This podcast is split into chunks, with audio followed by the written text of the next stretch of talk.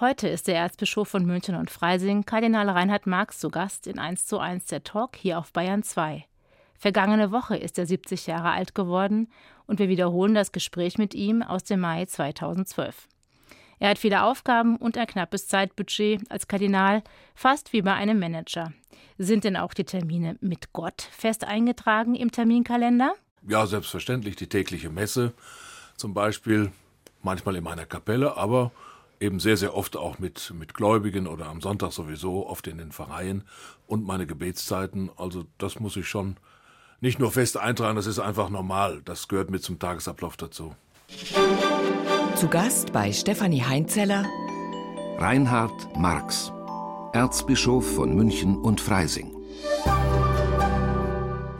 Herzlich willkommen bei uns in 1 zu 1 der Talk. Ja, knüpfen wir da mal an, diese festen Gebetszeiten. Ist es immer leicht, das einzuhalten? Weil Sie haben ja doch ein unheimliches Pensum, das Sie auch als Kardinal, als, sage ich jetzt mal, Oberseelsorger des ganzen Bistums einhalten müssen. Nein, es ist nicht immer einfach, aber es gehört einfach mit dazu und es gibt mir auch sehr viel Kraft. Also ich weiß ja, äh, das ist nicht eine Zeit, die ich jetzt irgendwie absolvieren muss, sondern ich weiß, diese Zeit brauche ich auch, um wieder Kraft zu schöpfen.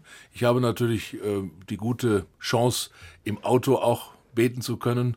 Das sollte man ja nicht tun, wenn man selber fährt vielleicht und sich konzentrieren muss auf den Oder Verkehr. vielleicht gerade dann. Oder gerade dann, aber also das Brevier zu beten, in der Heiligen Schrift zu lesen oder äh, sich wirklich zu konzentrieren auf das, was äh, Gott mir sagen möchte. Da habe ich natürlich die Hilfe, dass ich in der Regel bei größeren Fahrten dann äh, chauffiert werde. Das ist ein Privileg, aber es hilft mir dann doch, diese Zeit auch zu nutzen für das Gebet.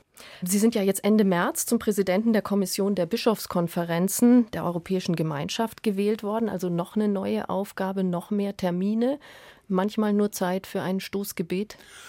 Ja, aber auch Stoßgebete können sehr wichtig sein, denn sie erinnern uns daran, alles, was wir tun, das ist auch meine Überzeugung, geschieht in der Gegenwart äh, Gottes.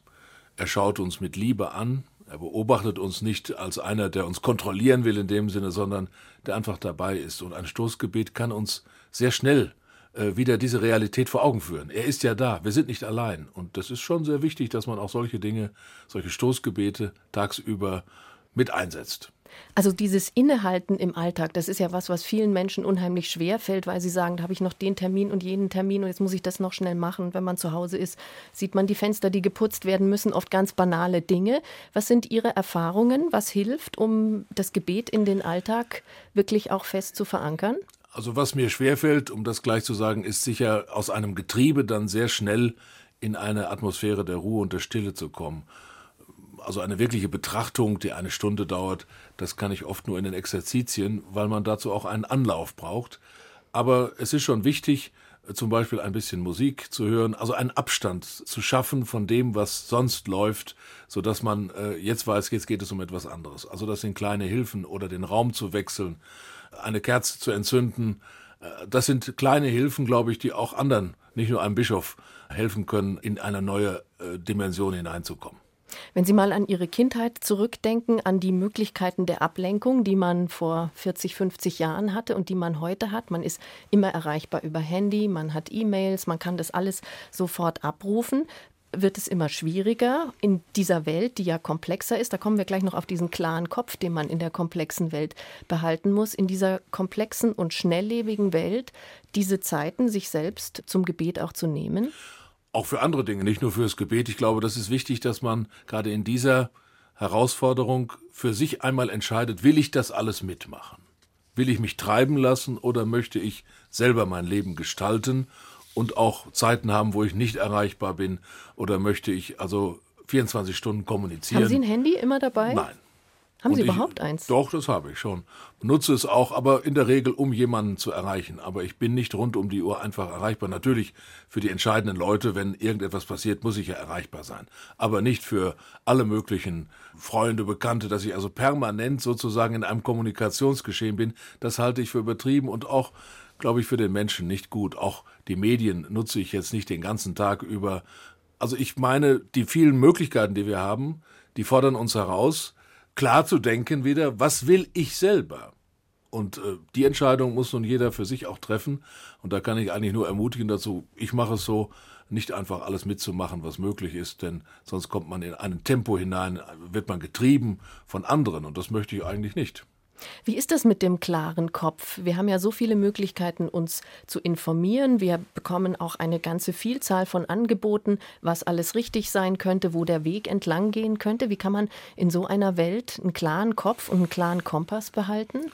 Gut, im Glauben kann ich natürlich schon sagen, ich konfrontiere das, was mir begegnet, einmal mit dem Evangelium und mit dem Leben der Kirche oder mit Christus selber und frage mich, hat das dann auch Bestand, was hier jetzt gerade alles verkündet wird, was geredet wird?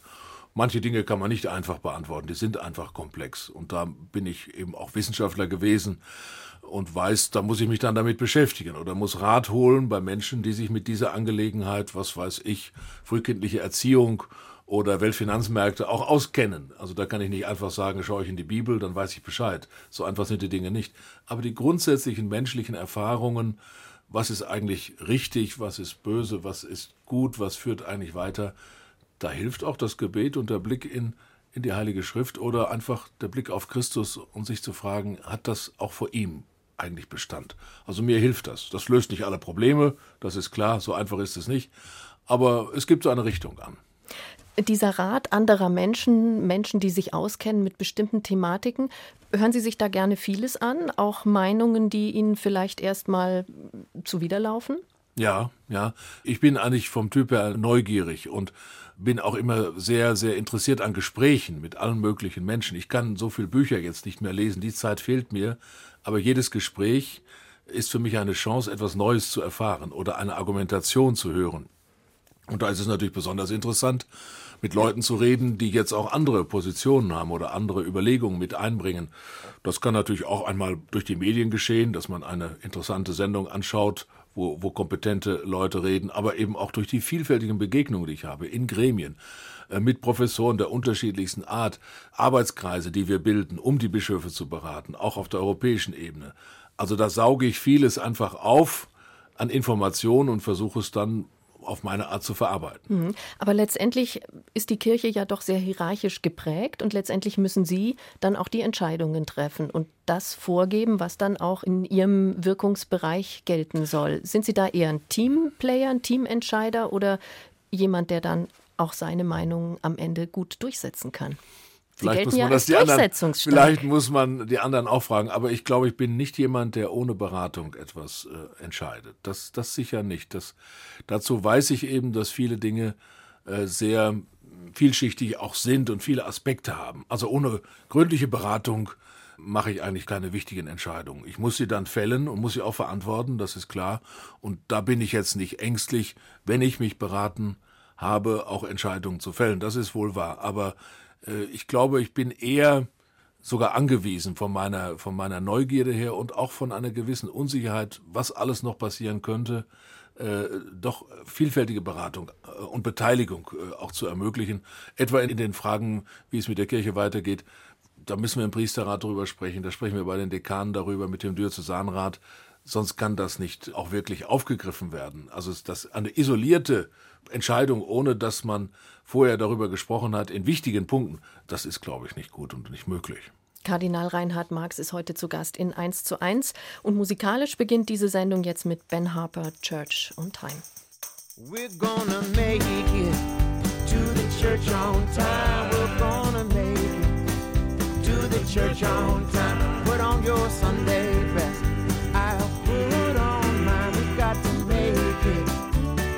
church on time. We've got to make it to the church on time. We're 1 zu 1 der Talk heute mit Kardinal Reinhard Marx. So, das waren jetzt ein bisschen Gospel-Anklänge. Ist das eine Musik, mit der Sie was anfangen können? Ja, unbedingt. Also Musik ist bei mir querbeet interessant. Also natürlich bin ich ein Klassikfan, besonders Johann Sebastian Bach. Kein Dach ohne Bach sozusagen, das gilt für mich. Aber eben sonst auch quer durch die Landschaft, auch Rockmusik und Reggae und so weiter. Das, also ich bin da für gute Musik, die, die ist nicht festgelegt auf Klassik oder, oder, oder Pop, glaube ich. Kirchenlieder aus Ihrer Kindheit? Ja, Gibt es da so ein paar Lieblingslieder? Ach, da gibt es einfach sehr viele.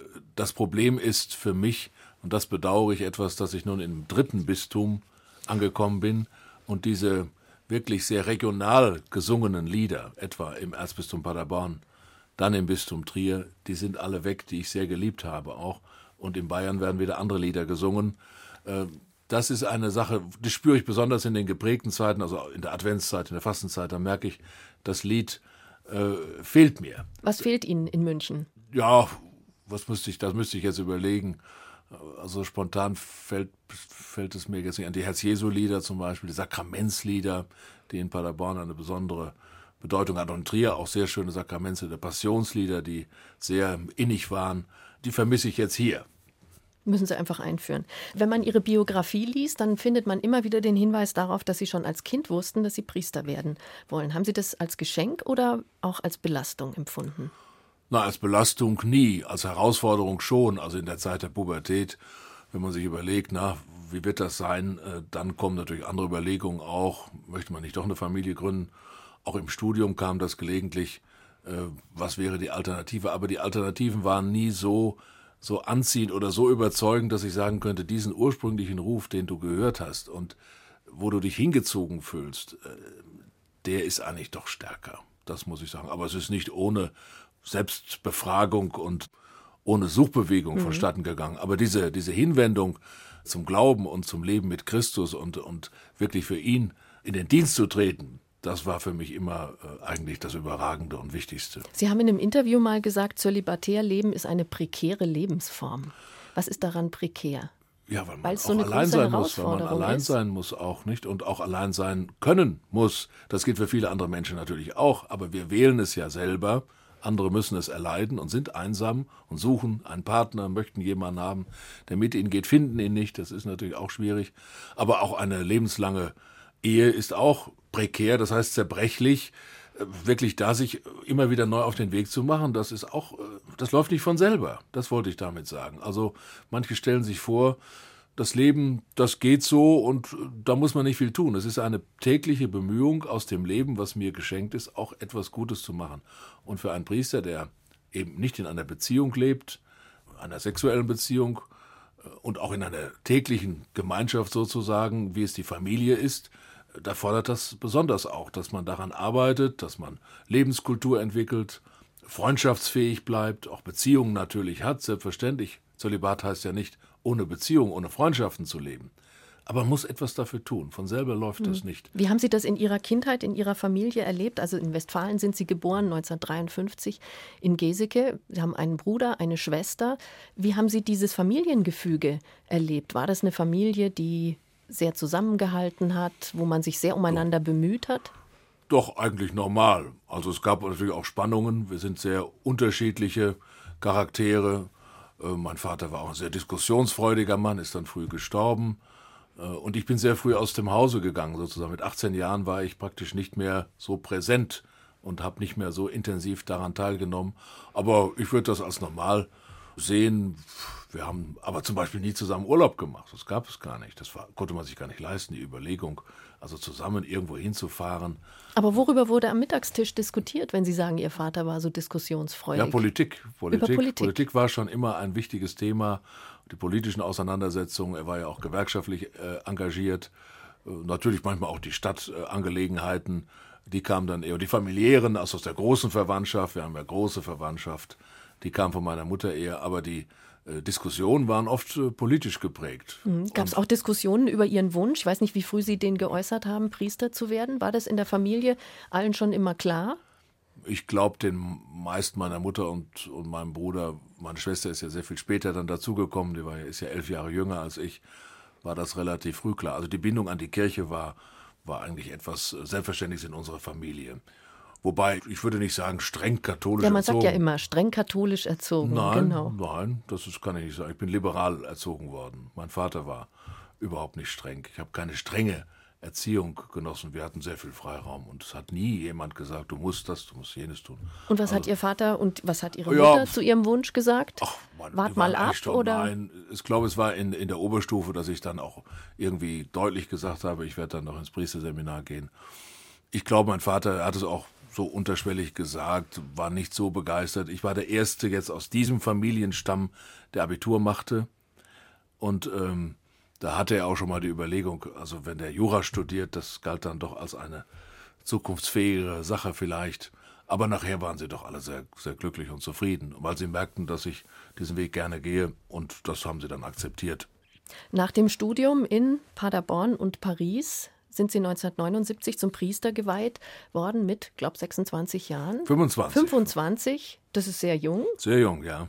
Das lag an den Kurzschuljahren. Damals äh, ist das ja nochmal zusammengeführt worden in Nordrhein-Westfalen, mhm. sodass man praktisch ein halbes Jahr nochmal äh, gekürzt hatte, das, die ganze Schulzeit.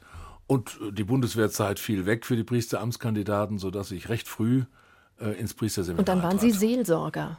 Fühlten ja. Sie sich da schon so richtig bevollmächtigt, auch als Seelsorger, ähm, den Menschen Gutes tun zu können? Ja, Sie, ist ja schwierig Sie, mit Mitte 20, ja, oder? Aber wenn Sie, wenn Sie sechs, sieben Jahre, sieben Jahre Ausbildung haben und dann also wirklich intensiv auch darauf sich freuen, endlich dann auch in die Pfarrei hineinzukommen, ja, da ist man ist voller Energie.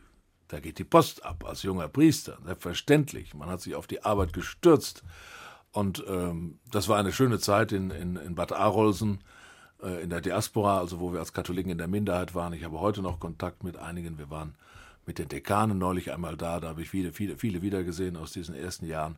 Nein, es war eine wunderschöne Zeit, wo man einfach seine junge Kraft hineingeben Was kann. Was haben Sie da gemacht? Jugendarbeit? Ja, Weil ich meine, Jugendarbeit natürlich. Ich habe viel Unterricht mhm. gegeben in den mhm. Schulen.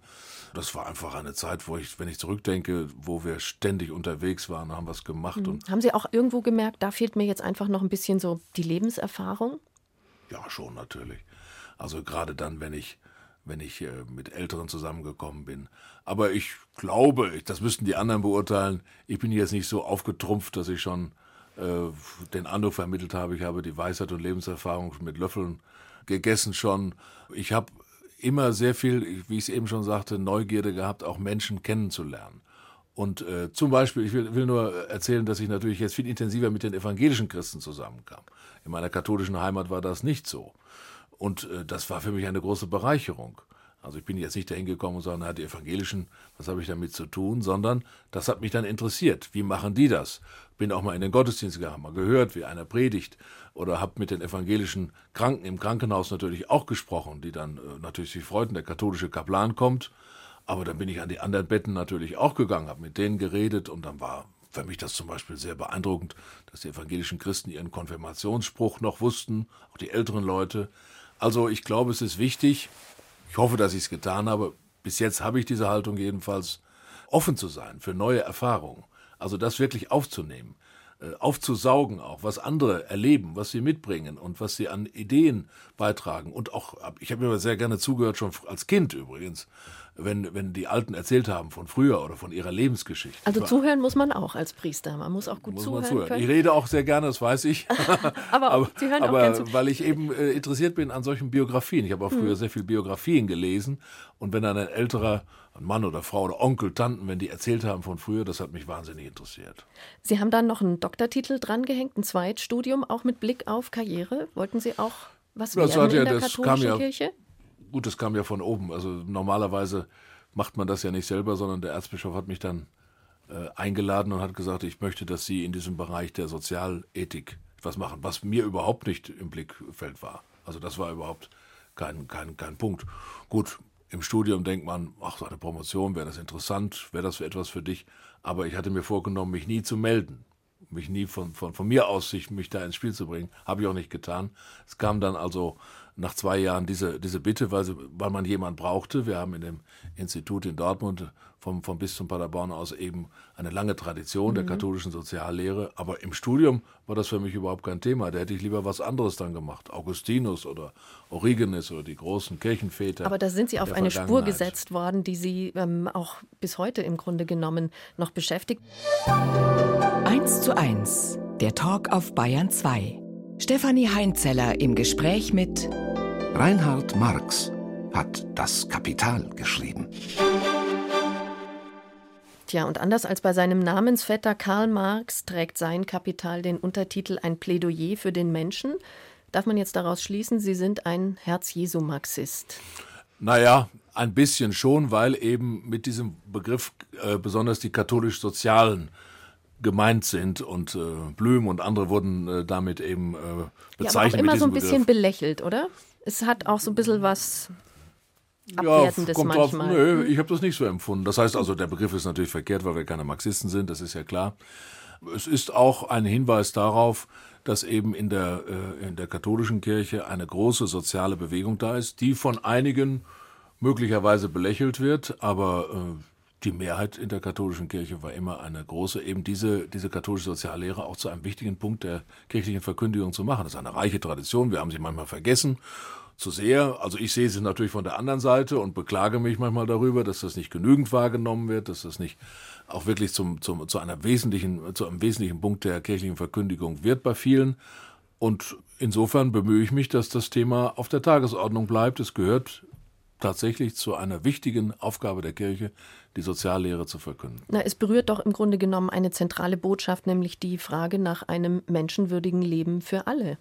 Ganz genau. Und das ist von Anfang an auch eine Botschaft gewesen, die die Kirche in die Gesellschaft hineingetragen hat. In den ersten Jahrhunderten konnte sie das nicht, aber dann war es eine große Aufgabe und erst recht dann im 19. Jahrhundert, als die alten Strukturen zerbrachen und äh, die feudale Welt zu Ende war, äh, die Arbeit sozusagen befreit wurde, aber auch mit all den Belastungen, äh, das Anwachsen des Proletariats, der Armut, die sozialen Bindungen lösten sich auf, die Städte wurden größer. Also in dieser Situation hat die Kirche dann in besonderer Weise karitativ geholfen, aber eben auch sozialpolitisch wollte sie sich einmischen. Und da war gerade in Deutschland eine große Tradition da, die die katholische Soziallehre vorangebracht hat. Da haben Sie sich gerade aktuell auch mit beschäftigt. Wilhelm Emanuel von Ketteler, Christsein heißt politisch sein. Haben Sie dieses Buch genannt, seine alten Schriften neu gelesen. Wenn man das durchliest, hat man den Eindruck, könnte man auch heute schreiben. Ja, das Hat ist sich oft nicht so so. viel geändert. Es ist oft so, dass eben manche Probleme bleiben. Zum Beispiel das Problem der Gerechtigkeit nie ganz gelöst werden kann.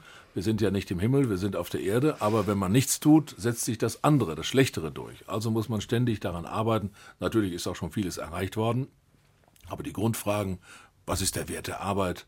Was bedeuten Kapitalmärkte? Wie kann ich ein Unternehmen gerecht organisieren? Was ist Mitbestimmung der Arbeitnehmer über ihre Arbeit?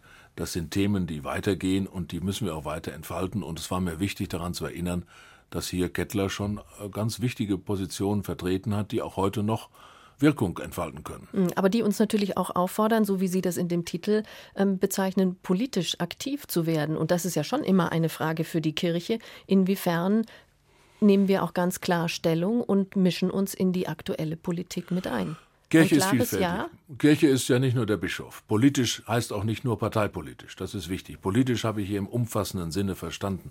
Das kann sein, wenn überzeugte Christen, überzeugte Katholiken im Betriebsrat arbeiten. Da mischen sie sich ein, da arbeiten sie mit. Oder wenn einer als Unternehmer auch wirklich sagt, ich will meinen Betrieb auch nach ethischen Grundsätzen führen. Das ist nicht unvernünftig. Das muss den ökonomischen Erfolg nicht schmälern. Und der Bischof hat die Frage, die er sich stellen muss, muss ich jetzt mal öffentlich etwas sagen? Zum Thema der Finanzmärkte etwa oder zur europäischen Entwicklung, dass man mal deutlich hört, was ist jetzt die Meinung auch des Bischofs dazu. Aber das ist ein vielfältiges Geschehen. Nicht nur der Bischof und die Priester sind Kirche. Das ganze Volk Gottes ist gerufen, sich in die Veränderung und hoffentlich Verbesserung der Welt einzumischen und daran zu arbeiten, dass die Welt, wie man so schön sagt, besser ist, wenn ich sie verlassen habe und nicht schlechter. Sie haben ja gerade aktuell eine Diskussion in der katholischen Kirche um den Weltbildverlag. Also die Frage, ziehen wir uns da zurück, weil wir nicht mit allem einverstanden sind, was in diesem Verlag läuft? Oder müssen wir, haben wir auch eine Verantwortung für die Menschen, die dort arbeiten und können jetzt nicht einfach diesen ganzen Verlag irgendjemandem verkaufen? Wie ist Ihre Position dazu? Ja, wir können auf keinen Fall sagen, es interessiert uns nicht, was mit den Mitarbeitern passiert, das ist klar. Das ist vielleicht jetzt kein typisches Beispiel für das politische Engagement. Das ist eher ein Beispiel dafür, dass wir als Kirche auch in vielfältiger Weise, äh, verflochten sind. Unternehmungen haben, Krankenhäuser haben, Einrichtungen haben, Akademien haben und eben auch Verlage haben, vielfältige Bereiche und Institutionen, wo Mitarbeiter da sind, die auch natürlich ihre Rechte haben und die wir auch anschauen müssen mit ihren Bedürfnissen. Und deswegen bin ich ja der Meinung, dass man das sehr gut überlegen muss. Es gibt gute Argumente, sich davon zu trennen. Aber das kann nie so äh, erfolgen, dass wir sagen, was mit den Mitarbeitern passiert. Das ist uns Also im guten egal. Trennen ist dann Ihr Vorschlag oder wie darf man das interpretieren? Also man muss die Möglichkeiten auch genauer anschauen. Man muss sehen, das war eine, eine, eine Einrichtung und ein Verlag, der sollte ja dem Evangelium dienen, der sollte ja den Glauben verbreiten. Mhm. Und dann wurden Pornos man, gedruckt. Ja, aber sagen wir doch in einem Umfang, das ist doch unter Also ich, ein bisschen übertrieben wurde schon. Wenn ich natürlich ein so großes Verlagswesen aufbaue, ja, dann, dann kommen auch Dinge, die vielleicht nicht immer so akzeptabel sind. Aber wenn wir das äh, auf eine gute Fahrt bringen wollen wieder, also müssen wir das natürlich so machen, dass wir das ethisch verantworten können. Aber ob die Bischöfe, habe ich ja oft gesagt, ob die Bischöfe betriebswirtschaftlich ein so großes Unternehmen äh, leiten sollen, ist doch eine andere Frage. Ist nicht Aufgabe der Bischöfe vielleicht. Also insofern wird man über Trennungskonzepte jetzt nachdenken, aber ohne, ohne das, das Ziel aus dem Auge zu verlieren, was sollte eigentlich dieser Verlag und dieses Unternehmen mhm. für, die, für, die, für die Weitergabe des Glaubens äh, bedeuten. Aber das zeigt ja auch dieses Beispiel, wie schwierig es auch für die katholische Kirche ist, immer glaubwürdig zu bleiben, an ihren eigenen Ansprüchen gemessen zu werden und dann glaubwürdig zu handeln. Sie haben jetzt gerade in der Diözese München und Freising den Erwerb eines Hauses in Rom beschlossen für 9,8 Millionen. Das ging durch die Presse und viele haben gesagt, wieso müssen die da jetzt so viel Geld ausgeben für so ein Haus in Rom? Können Sie das verstehen? Verstehen, dass manche da irritiert sind und Natürlich. sagen, 10 Millionen ist eine Menge Geld, könnten wir hier Geld, für soziale Projekte auch gebrauchen. Ja, aber das ist ja ein, ein, ein, Irrtum. Es geht ja hier nicht darum, dass wir, dass wir das Geld ausgeben, sondern hier ist es ja eine Verschiebung des Vermögens. Also im Grunde ist Vermögen was irgendwo liegt, jetzt in eine Immobilie hineingesteckt worden, was langfristig, glaube ich, auch ökonomisch vernünftig ist in der aktuellen Situation. Also man kann jetzt nicht sagen, damit hätte man jetzt das machen also können. Also Sie trauen dem Euro nicht. Jedenfalls sollte man langfristig und auch mit einer Dosis Skepsis die Zukunft haben. Ich glaube schon, dass der Euro Zukunft hat, aber Immobilien, da ist die Kirche ja konservativ in den Anlagen, Wälder, Grundstücke, das gilt ja auch für die Pfarreien. Aber warum dann nicht ein Jugendhaus, wo die Ministrantengruppen aus der Diözese hinreisen können? Das heißt ja nicht, dass die nicht hinreisen können. Das müssen wir ja, mal aber das hat, glaube ich, nur zehn Zimmer, wenn es stimmt, was ich ja, gelesen habe. Es ist, es ist, glaube ich, wichtig, dass wir als Kirche in Bayern und auch als Kirche in Deutschland in Rom auch präsent sind und dass wir möglichst viele Menschen, auch Entscheidungsträger, auch Gruppen in Rom in Kontakt bringen, auch mit dem, was in Rom passiert. Das ist einfach wichtig für die Zukunft der Kirche. Und das Erzbistum München und Freising hat eine wichtige Rolle zu spielen. Das gilt nicht nur für mich als Kardinal von München, das gilt auch für meine Nachfolger. Und äh, das ist eine wichtige langfristige Ausrichtung zu sagen, haben wir auch die Möglichkeit, dort am Zentrum der Weltkirche Menschen zueinander zu führen, auch das, was in der Weltkirche passiert, ähm, deutlich zu machen, sie äh, erfahrbar zu machen. Das reicht nicht, wenn wir die Medien nur haben, die uns über Rom berichten. Da glaube ich, da müssen wir schon selber hin. Etwas einsetzen. Da muss Aber man es wird ein offenes Haus. Habe ich Sie da richtig verstanden? Das denke ich schon. Also es wird jetzt ja nicht, das soll ja nicht für mich ein Haus sein. Nicht? Also dass ich eine Wohnung, das Palazzo Marx, ist natürlich Unsinn. Das war ein Altenheim und ist ja jetzt noch so. Äh, ich habe es mir angeschaut. Die Schwestern müssen, müssen es verkaufen und freuen sich sehr, dass es in kirchlicher Hand bleibt und nicht irgendeinem Immobilienhai vor die Aus Füße Russland. geworfen wird. Mhm. Also äh, und die Schwestern müssen dort raus, weil sie ein größeres Altenheim bauen wollen und bauen müssen. Sie haben also nicht jetzt aufgegeben, sondern sie machen weiter und sind sehr sehr glücklich, dass sich hier eine kirchliche Lösung findet. Und äh, ich glaube, das war eine Gelegenheit, die langfristig richtig ist, wenn ich auch verstehe, dass der eine oder andere Nachfragen hat. Aber wenn man langfristig denkt, das musste ja auch im Domkapitel besprochen werden, das habe ich ja nicht alleine entschieden. Der Diözesansteuerausschuss musste damit, äh, damit befasst werden. Das Domkapitel und die Argumentationen, die da waren, haben doch die Mehrheit überzeugt. Der Erzbischof von München und Freising, Kardinal Reinhard Marx, eine Stunde hier zu Gast in 1 zu 1 der Talk. Er ist vergangene Woche 70 Jahre alt geworden und wir wiederholen das Gespräch mit ihm und Stefanie Heinzeller aus dem Mai 2012. Bevor der Kardinal ins Bistum München und Freising kam, war er Bischof von Trier. Mit welchem Wahlspruch hat er denn sein Amt als Erzbischof für München und Freising angetreten? Wo der Geist des Herrn wirkt, da ist Freiheit. Und auf Latein? Ubi Spiritus Domini ibi libertas. Haben Sie das irgendwo? Sie haben einen Ring? Nein, um? aber das kann, das kann Ist ich. das irgendwo eingraviert? Nein, auf dem Ring ist eingraviert, ich dien. Das hängt zusammen mit der Kommende, wo ich als Direktor das Sozialinstitut geführt habe in Dortmund. Äh, und das war der Wahlspruch des Deutschen Ordens, der dort gesessen hat. Ich diene. Und das habe ich dann in den Ring genommen. Und jetzt geht es um die Freiheit. Was verstehen Sie unter Freiheit? Wie ist Ihr ja, Freiheit Freiheitsbegriff? Weil das ist ja. ja, es ist eigentlich Palette. schon mhm. eine unmittelbare Vorstellung von Freiheit haben wir schon. Nicht? Wir, wir empfinden da vor allen Dingen das Negative der Unfreiheit. Nicht? Wenn, ich, wenn mir Vorschriften gemacht werden, wenn ich bedrängt werde, wenn ich unter Zwang lebe. Also wir wissen schon, was Freiheit ist. Und wir wissen auch, dass wir sie nicht ganz erreichen.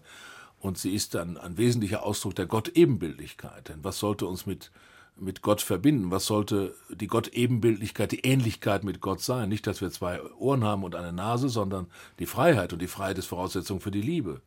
Ohne Freiheit gibt es ja keine Liebe. Das wäre ja dann nur Zwang.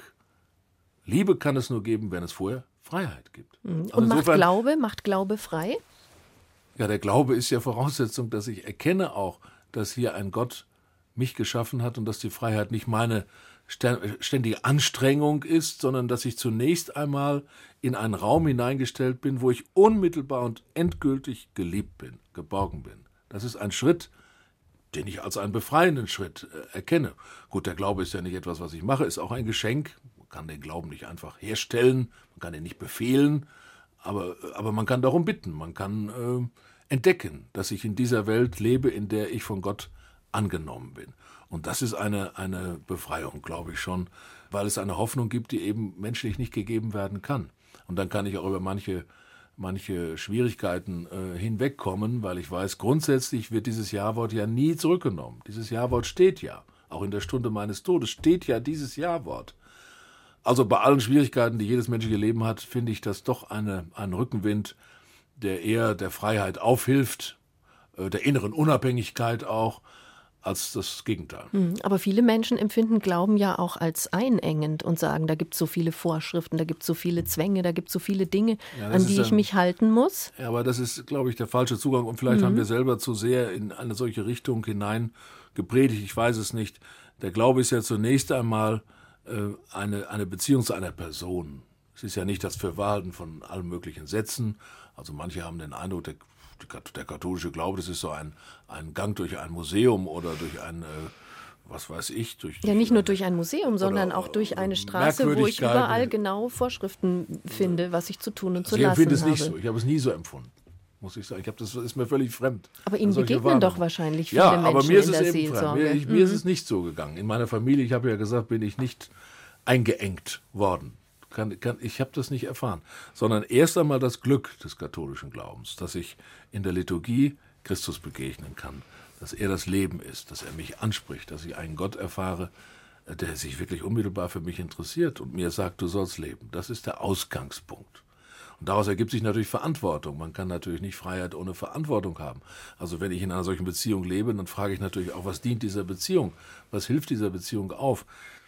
Idealerweise sollte alles kirchliche Lehren und auch die kirchlichen Gesetze dieser Liebe und dieser Freiheit aufhelfen, aber sie auch schützen vor dem Missbrauch. Natürlich können wir die Freiheit missbrauchen und sagen, erstmal komme ich, ich, ich, ich. Ja, das kann ja nicht die Freiheit sein. Das führt auch nicht zur Liebe und zum Glück. Also muss es auch Hinweise geben. Denkt man an die zehn Gebote. Passe auf, du kannst dich auch in deiner Freiheit äh, in eine Sackgasse hinein bewegen. Und äh, das ist, glaube ich, auch sehr wichtig. Beides mhm. gehört zusammen. Da sind wir wieder beim Dienen. Das gehört auch dazu. Ja, Nicht nur ich, ich, ich, würde, ich, sondern. Ja, eben. Äh, Verantwortung würde ich es eher nennen. Das ist ja das, was Dienst im, im tiefsten mhm. aus, ausspricht. Und Verantwortung hat ja mit Antwort zu tun. Das heißt, ich gebe Antwort. Gott sagt mir, ich liebe dich. Wir versuchen zu antworten. Ich versuche dich zu lieben. Aber dann ist natürlich eine Bindung entstanden. Ich sage immer, die, die höchste Freiheit wird ausgedrückt, wenn ein Mensch zu einem anderen sagt, ich liebe dich. Der andere antwortet, ich dich auch. Aber dann ist sofort eine Bindung entstanden. Dann ist die Freiheit nicht mehr grenzenlos, sondern dann ist, dann ist etwas entstanden, was ich, was ich wirklich mit einer Bindung bezeichnen muss, einer Verantwortung.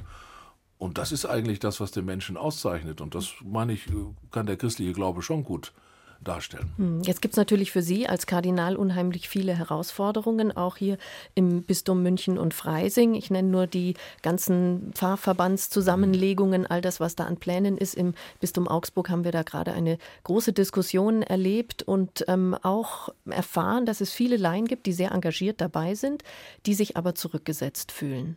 Können Sie die verstehen, wenn die vorm verschlossenen Dom stehen, dass dann die Enttäuschung groß Gut, ist? Kann zum Bistum Augsburg äh, nichts sagen. Ich kann ja nur etwas sagen zu dem, wie wir hier im Erzbistum das versuchen. Ich glaube schon, dass, dass wir wenigstens versucht haben, möglichst viele zu beteiligen. Auch eben die Frage zu stellen in den Jahren, äh, die hinter uns liegen, welche Vereine wollen denn wie zusammen gehen? Also da habe ich auch gesagt, da müssen die sich auch selber zusammenraufen. Man muss natürlich eine große Linie angeben, sonst verändert sich niemand. Also die große Linie ist, aus 700 werden gut 200. 200, ich weiß es jetzt gar nicht genau. Das ist eine gewisse Entwicklung. Pfarrverbände. Die mhm. Pfarrverbände sind ja nicht neu im Bistum. Aber es muss verbindlicher werden. Man muss besser zusammenarbeiten. Aber da muss man eben versuchen, und das habe ich jedenfalls äh, angeregt und, und viele haben ja mitgearbeitet, das ist ja nicht meine Sache alleine, dass auch viele mit auf die Reise gehen können. Deswegen auch das Zukunftsforum, Diskussionen darüber, Schwerpunkte. Wir haben jetzt nochmal versucht, die Schwerpunkte aufzuarbeiten, was muss in der Pastoral an, an, Prioritäten im, im Blick bleiben. Also ich bin schon dafür, zufrieden sind nie alle, das ist klar, ich ja auch nicht, aber ich bin schon dafür, dass möglichst viele beteiligt sind und dass die Vereine wissen, sie müssen selber auch sich auf den Weg machen. Wir können den Rahmen mit vorgeben, da können wir uns absprechen. Das heißt, Sie setzen auf die Laien? Ich setze auf Priester und Laien. Man kann nie nur auf eine Seite mhm. setzen. Wir setzen aber darauf, dass viele entdecken, und das ist für mich auch beglückend im Grunde, was ich erfahre, auch in vielen Streitigkeiten, die es immer in der Kirche gegeben hat seit 2000 Jahren, aber ich erlebe doch, wie viele Menschen äh, den, äh, die Arbeit in der Kirche wertschätzen und wie, wie viele engagiert sind. Das ist doch unglaublich. Es gibt doch keine Gemeinschaft in, in, in diesem Land, in Bayern und wahrscheinlich woanders auch, äh, wo so viele Leute wirklich sich mit Herz und allem, was, was sie an Aktivitäten haben, einbringen. Und äh, das muss man fördern. Und da glaube ich, deswegen haben wir auch gesagt, wir müssten vielleicht noch mehr tun, damit die Menschen auch ihre eigene Berufung in der Kirche entdecken, ihre Fähigkeiten, ihre Möglichkeiten. Das war ja der Begriff etwas, mhm. der Begriff der Ehrenamtsakademie. Also zu sagen, müssen wir da noch mehr Unterstützung geben für die, die sagen, ich möchte eigentlich etwas bringen, aber können wir, können wir noch daran arbeiten? Kann ich, ich weiß noch, noch gar nicht wo. Mhm. Ja, oder ja, ich habe die Fähigkeiten, möchte ich mhm. noch entfalten und so weiter. Ne? Und da, da meine ich, haben wir doch noch sehr, sehr viele Menschen, was heißt noch, auch in Zukunft, wenn ich allein an die vielen Jugendlichen denke, also zu meinen, die Kirche wäre zu Ende, ich, das für, ich weiß nicht, welche, welche Menschen, die haben überhaupt keine Berührung zu einem normalen Leben in einer Pfarrei, die reden über die Kirche und haben nichts mitbekommen, was an Aktivitäten da ist, an Freude da ist, an Zuversicht da ist. Also da bin ich manchmal natürlich auch, Sie merken das, Sie sind ärgerlich, ärgerlich, ja, und ärgerlich, wenn ich dann nur diese einseitige einseitige Stellungnahmen dann, dann sehe, als sei das das ganze Leben der Kirche. Nein, das Leben der Kirche ist mehr. Eins zu eins der Talk heute mit Kardinal Reinhard Marx und nach eigenen Worten waren ja vor zwei Jahren die schwersten Monate seines Lebens. Da hat der Missbrauchsskandal die katholische Kirche erschüttert. Worunter haben Sie da am meisten gelitten? Ja, dass eben das doch in einem Umfang passiert ist, wenn man die gesamte Geschichte der letzten Jahrzehnte anschaut, wie ich es nicht für, für möglich gehalten habe. Und auch eben, ja, auch darunter gelitten, dass, da schließe ich mich ja selber mit ein, ich lebe ja auch nicht seit gestern auf dieser Welt, dass wir zum Beispiel den Blick auf die Opfer insgesamt in der Gesellschaft, aber die Kirche ist ja doch etwas Besonderes, äh, nicht so gehabt haben.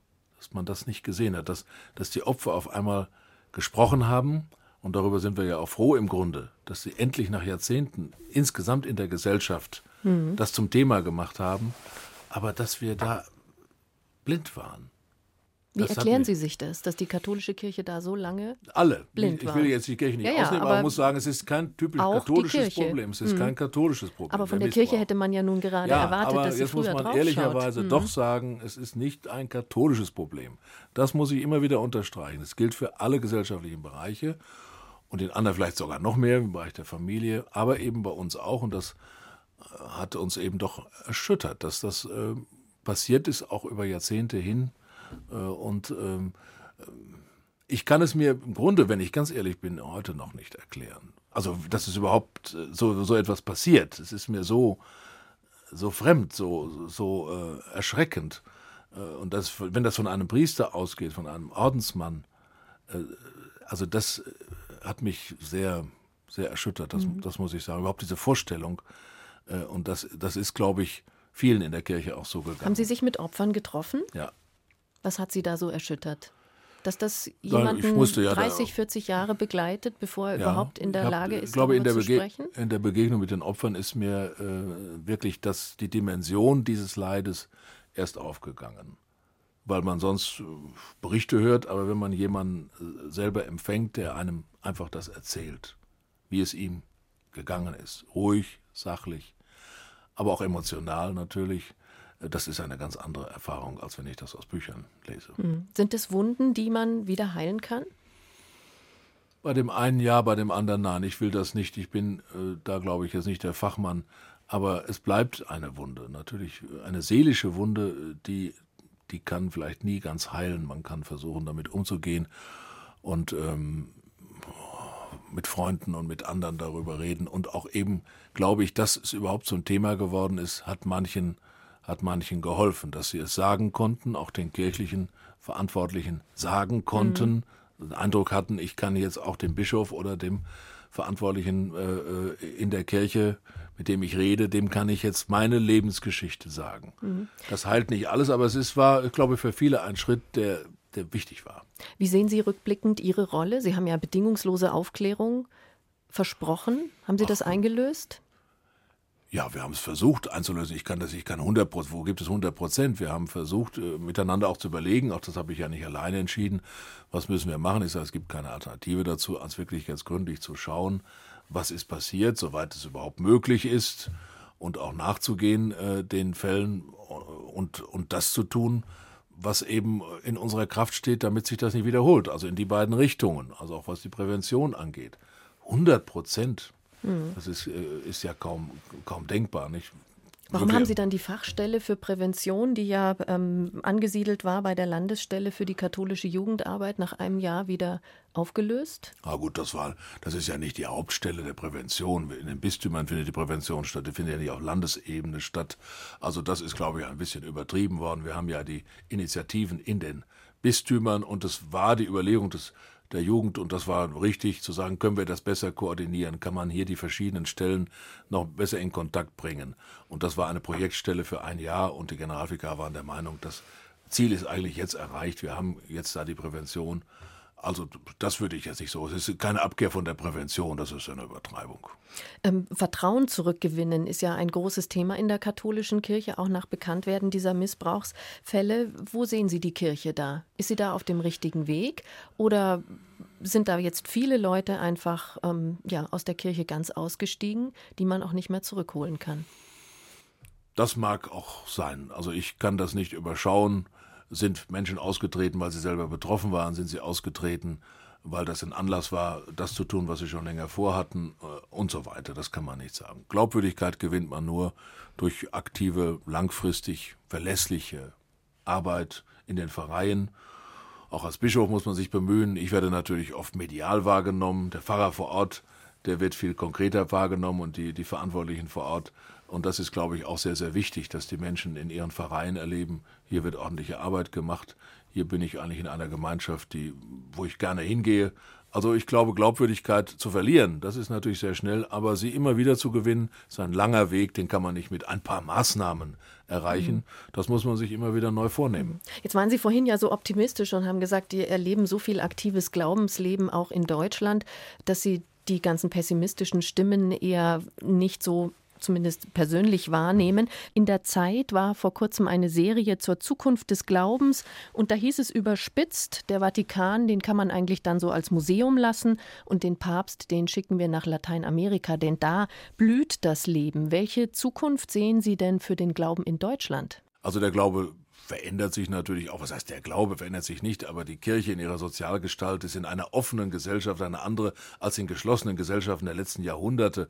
Also ich weiß gar nicht, manche erwarten, dass alles so bleibt, die ganze Gesellschaft ändert sich, aber die Kirche soll so bleiben, wie sie 1950 war. Das ist ja gar nicht möglich. Also wir müssen einen neuen Weg gehen, aber das Evangelium wird doch für Deutschland weiterhin eine, eine zentrale Bedeutung haben, ist doch gar keine Frage, sonst würden wir die ganze Geschichte Europas äh, vergessen. Die Identität Europas hängt am Christentum. Das ist für mich unbestritten. Und deswegen muss man auch äh, zumindest erwarten, dass die, die den Glauben nicht mehr teilen, eine gewisse Toleranz und Wertschätzung haben und Interesse daran haben müssten auch, dass wie viele auch immer, aber doch lebendige Gemeinden und lebendige Kirche in Europa da ist, auch in unserem Land, also das, äh, da sehe ich nicht, dass, dass das zu Ende geht. Das kann ich überhaupt nicht erkennen. Da, da gehen eher andere zu Ende.